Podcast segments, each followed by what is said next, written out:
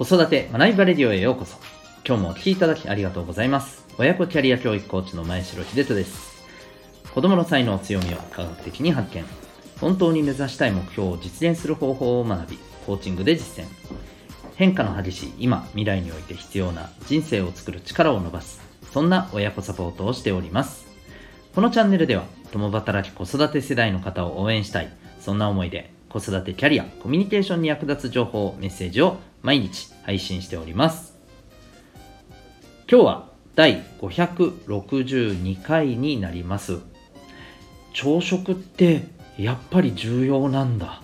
というテーマでお送りしていきたいと思います。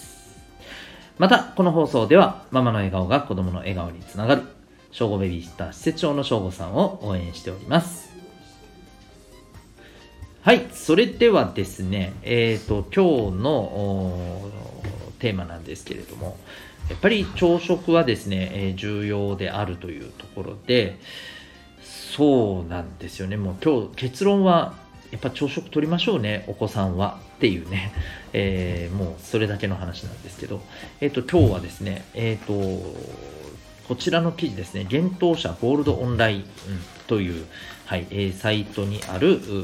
記事、え朝食を毎日食べること、そうでないこの決して埋まらないさというですね、はい、見出しから始まる記事でございます。えー、っとですね、もうこれを見て、あの、皆さん朝食が、まあ、大事ですよっていうのは、なんとなく、あるいはそれなりに知ってる方は多いと思うんですけど、え僕もまあなんとなくな感じだったんですけど、えっ、と、この記事を見てですね、ちょっと、あなるほどねってすごく、あの、もう納得しかないというか、はい。えー私たちがというよりはお子さんがですね、うん。やっぱりあの朝食をとるのってね、すごく大事だなというふうに思います。特に、まあ、小学生あたりまでは、小学生もまた低学年とかあたりまではね、まだ、まだそんなにでもないんでしょうけど、これがね、高学年になってきたり、あるいは中学生、高校生ともなってくるとですね、えーまあ部活があったりとかですね、朝がやっぱりだいぶ早くなったりとか、こういったこともあってですね、もう食べる暇がないみたいなね、えーそんなことって多々、まあ、あるんじゃないかと思うんですよ。うん。まあ、場合によってはですね、えお子さんが、うん、なんかもうあまり食べたくないから、みたいなね、感じでね、うん。えー正直こう、あの、お子さんのこの、ね、気持ちとか、うん、なんか無理やり食わせるのもなみたいなね、えーそんな風に思うばかって、まあ、結局ね、食べ、えーれてないみたいなね、そういうこともあったり、まあ場合によっては、あの、準備する側としてもね、えーお母さんもお父さんもバタバタで、えまあ、できないっていうのもあって、まあ、まあ、しょうがないか、みたいなね、ところもあったりするのではと、えいうところなんですけど、やっぱりこれはですね、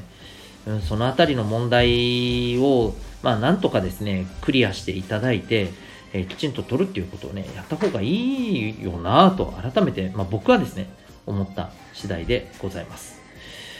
えーとですね、これ、この記事からなんですけど、例えばですね、この朝食と様々なもののですね、関係について、まあこれ研究データからこういったことが出てるんだそうです。ちょっと言っていきますね。えー例えば中学2年3年生、えー朝食をほとんど毎日食べること、あるいは週に2、3回食べる、ほとんど食べない、えーというこう比べたときにですね、まあ、毎日食べてる子っていうのは、えー通信簿の平均点がですね、えーまあ、圧倒的に高いというところなんですね。で、さらに、えー男女とも毎日朝食を食べるところではですね、えー標準 BMI のものが、えー割合が多いと。これどういうことかっていうと、要はあの、えー身長と体重、体脂肪、体脂肪もかな？うん。のおバランスがいいと。うん。まあ、要は、あの、すごく痩せてたり、逆に、えー肥満気味だったりっていう人が、まあ、少ないということですね。うん。そして、えー次に朝食をよく食べるえー人の方がですね、えー睡眠に関する問題の出現割合が少ない。うん。で、えーまた小学生から成人を対象とした研究でいうとですね、体力測定が基本的にやっぱり朝食食べてる人の方が高いと。うん。こういったところがあるんですよね。で、まあ、なぜこういったですね、えーいわゆるあの、まあ、勉強成績あるいは、えー、健康体力面、うん、こういったところに、まあ、影響してくるのかというとですね実はこれ朝食自体の効果っていうよりはですね、えー、朝食をとるか、えー、どうかわかります？この、えー、状況そのものが実は重要であるというふうなね、え結論が出ているんだそうです。うんまあ、例えばですね、え朝食を毎日食べないということは、えまあ、イライラ感がね、え非常にこういつもあるよくあるというね、え割合が高いんだそうです。うん、また、えー、いずれの学年においてもですね、えー、朝食を食べない子は、まあ、起床時間、就寝時間っていうのが、まあ、いわゆるあの遅いと。うんはい、で結果的に睡眠時間が短いので睡眠不足気味になりがちである。えー、で、えー、ストレス指標っていうのもですね、やっぱりこう毎日食べてる人の方が低い。逆に言うと、そうじゃない人の方が高いっていうことですね。ぱストレスに悩まされがちというとこですね。うん、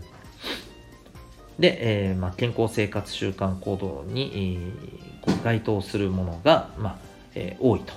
うん、いわゆるあの、えー、こういう生活習慣をしてると健康ですよねっていうのに該当する、まあ、あの項目が多いということですよね、うん、だから朝食が取れてるっていうことはいわゆるあの1日のスタートのところで、えー、しっかりとした、まあ、あの生活が始められてるっていうことなんですよね。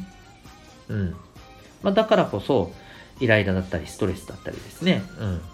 あの、時間的なそういうね、なんか、ものから来る、えー、マイナスの影響だったりですね。うん。あるいは、えっ、ー、と、まあ、それに関連しても来るんでしょうけども、生活面での、えー、例えば睡眠とかですね、生活面というよりも健康面でですね、え、負の影響も少ないということになるわけですね。うん、だから単純にえー、まあ、朝食何を食べるかっていうのももちろん大事だと思うんですけど、この朝食を取れてるという状況、行動、習慣、これ自体がね、非常にね、大切なんだと思います。うん。で、さらにさらにこういう研究もあるんだそうです。えー、これは海外でのね、えー、研究みたいなんですけど、4歳から14歳の若者を対象としてですね、えー、朝食を食べてるところ、うん、食べてないところ、あるいは外で食べるっていうのもね、含めてなんですけど、えっ、ー、とですね、えー、問題行動が起きやすいんだそうです。うん。まあ、問題行動ってこれ、ざっくり言っているので、えー、具体的なものがちょっとわからないんですけれども、うん、まあ、ね、えー、例えば学校で起きる問題行動だったりとかね、するんでしょうけれど、え、これ、例えば朝食を抜くとですね、えー、きちんと朝食を食べてるのと比べると、3.29倍問題行動を起こしやすい割合が高まってるんだそうです。あとですね、外で食べるっていうのになると2.06倍、約2倍ですね。うん。なので、朝食をうちでしっかりとるっていうことができている以内で、えー、問題行動を起こすっていうところにつながる割合もこれぐらい変わってくるということなんですね。はい。で、こうなってくるとですね、えー、より大切なポイントっていうのは何なのかというと、えー、家族と一緒に、まあ、食べるということらしいんですね。うん。はい。で、え、これまたですね、えっと、こちらも、あの、えー、研究結果が出ているものがありましてですね、これちょっとどこの部分かがちょっと載ってないんですけど、えー、18万人約18万人のお子さん、えー、あるいは、えー、17歳ぐらいまでのですね、まあ、大体あの高校生ぐらいまでのね、えー、方を対象とした、え、研究結果で出ているのがですね、週3回以上家族で食事をしているお子さん、え、これはですね、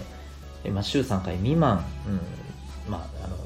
でしかできてないと、一緒にね、食事ができてないというところのお子さんと比べるとですね、えー太りすぎの確率が12%減少。不健康な食べ物を食べる頻度が20%減少。これなんかわかりますよね。朝食食べないと結局買って食べますよね。で、買って食べるものってまあ、ちょっとこう言ったらなんですけども、正直いろんな添加物が含まれがちじゃないですか。うん。まあ、まあまあ、わかりますよね。ね、確かに、それは理にかなってるなと思いますけどね。はい。で、え接触障害に関与する可能性っていうのも35%減少。これもでかいですよね。はい。こういった実証が出ているんだそうです。太りすぎ、ね、えー、摂食障害、うん避けたいじゃないですか、お子さんがそうなることはね。うんということも考えるとですね、非常に重要であるということですね。これ今回はもうこの記事に載ってる様々な、えー、データからですね、はい、ちょっとこう、えー、シェアさせていただいたんですけど、いかがでしょうか？うーん、なんかこうやって考えるとですね、まあ、しょうがないよねで済ましてていいのだろうかっていうふうにね、思っちゃいますよね。はい。ぜひですね、えー、このあたりのところ、生活習慣を見直してですね、ねでお子さんと一緒にですね、まあ、食事をする。まあ、大人は正直ですね、朝から食べるのが必ずしもいいとは言えない部分もね、あるっていう話も聞きます。うん、無理にね、食べない方がむしろいいということもね、一つ、あの、ありますし、僕の体感としてもそれはね、あります。まあ、ただ、一緒にですね、お子さんが朝食を食べてる食卓に座って、ね、まあ、お茶を飲んだり、コーヒーを飲んだりとかでもいいと思うんですよ。うん。ね、そういった瞬間をですね、まあ、つけていくっていうことをですね、えー、大事にしていってはいかがでしょうか。はい。えー、私自身もちょっとね、これはね、えー、気をつけていきたいなと思います。ということで、今日はですね、え朝食ってやっぱり大事なんですね、というふうに思った話をシェアさせていただきました。最後にお知らせをさせてください。えー、お子さん、そしてご自身の、えー、生まれ持った脳の特性を知ることができる指紋の分析受けてみませんか？生まれながらの脳の特性を知って、えー、まあ、一体どんなね、プラスがあるのかというとですね、え例えば子育てにおいて、えお子さんにどうしてですね、まあなかなかこういうふうに話しても、え言い聞かせても、え、伝わらないんだろう、聞いてくれないんだろう、反発されるんだろうと。あるいはもっと言うとね、お子さんとの関係性が、うん、やっぱりちょっとね、なかなか難しいなと、しょっちゅうなんか怒ってばっかりだなとかですね。うん、もっとなんかこんな風にあの接したいのに、どうしてできないんだろうかとか。えこういったところはですね、ぜひ、あの、お子さんの脳の特性を知るとですね、いいと思います。あの、いろんなですね、個性や、あの、コミュニケーション考え方の特性を調べるメソッドってあるんですけれども、えー、例えば心理テスト的なものってどうしてもちっちゃいお子さんまあちっちゃいお子さんとは言わなくてもやっぱり小学生ぐらいと難しいじゃないですか。うん。でかといって他の例えば手法だとこれって一体どんな根拠があるんだっていうふうにね考える部分もやっぱりありますよね。うん、私は正直ですね、あの例えば市中水明とか、えー、それこそ、あのえっ、と、マヤー歴とかですね、ああいった占い的なものも僕は結構あの好きなんですけどね、うん、好きだし、割と当たってるし、いやこれもこれでね、非常にあの有益だなとは僕は思ってるんですけど、やっぱりなかなかそこは難しい方もいらっしゃると思うんですよ。で、えー、実は指紋というのはですね、え200年間ヨーロッパで研究されてきたあの極めて科学的なアプローチによって、えー、解明されている脳の特性なんですね。はい。で、しかも指紋っていうのは0歳の赤ちゃんですら持ってます。ですので、はい。そうなんですよ。0歳の赤ちゃんでもですね、えー、その時点で、あ、こういう脳の特性、こういうコミュニケーションの特性持ってるよと、こういう物事の考え方をする特性が高いよっていうのがね、分かっちゃうんですね。これ分かってると、どんな風に接したらいいか、どんな風にアプローチをしたら、えー、より受け止めてもらいやすいのか、うん、どんな風に学んだ方が成長しやすいのか、こういったことが全て分かります。そんな指紋の分析、興味がある方はですね、ウェブサイトへのリンク貼ってますので、えー、ご覧になってみてください。全国どこからでもオンラインで受講が可能でございます。